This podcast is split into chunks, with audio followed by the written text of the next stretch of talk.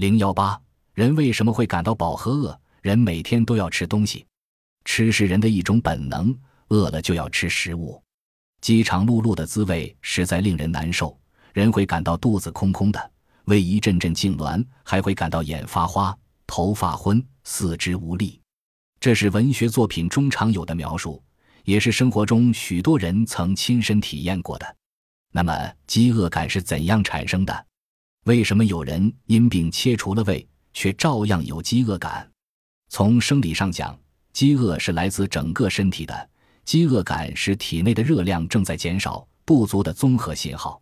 人体内储存的可利用的碳水化合物是相当少的，半天时间就会消耗光。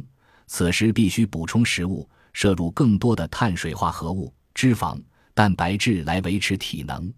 如果长时间不补充食物，而又在不断消耗体能的话，人体内的血糖浓度就会下降。大脑对血糖的变化十分敏感。这时就会发出摄食的信号，在人的中枢神经中有两根奇特的神经，一般称为保神经和饿神经。在正常情况下，它们总是非常微妙地平衡着人或动物的进食和停止进食的行为。科学家在实验中发现，如果把一只老鼠的饿神经切除，那么它再也不会进食，它将面对丰盛的食物而活活饿死。相反，如果将老鼠的保神经切除，这只老鼠就会不停地吃，成为名副其实的饕餮之徒。它的体重会以正常老鼠的五至十倍的速度增长，最后变成过度肥胖的怪物，趴在笼子里动弹不得。人的食欲不是先天就有的，而是后天的感受和体验的结果。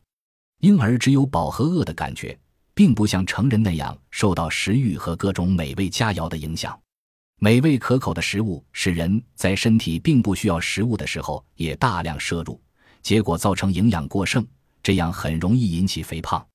过度的饮食也会扰乱正常的饮食神经机制，因此，为了您身体的健康，应尊重保神经和饿神经向您发出的信号，既不要因贪吃而饮食过度，也不要为身体苗条而盲目节食。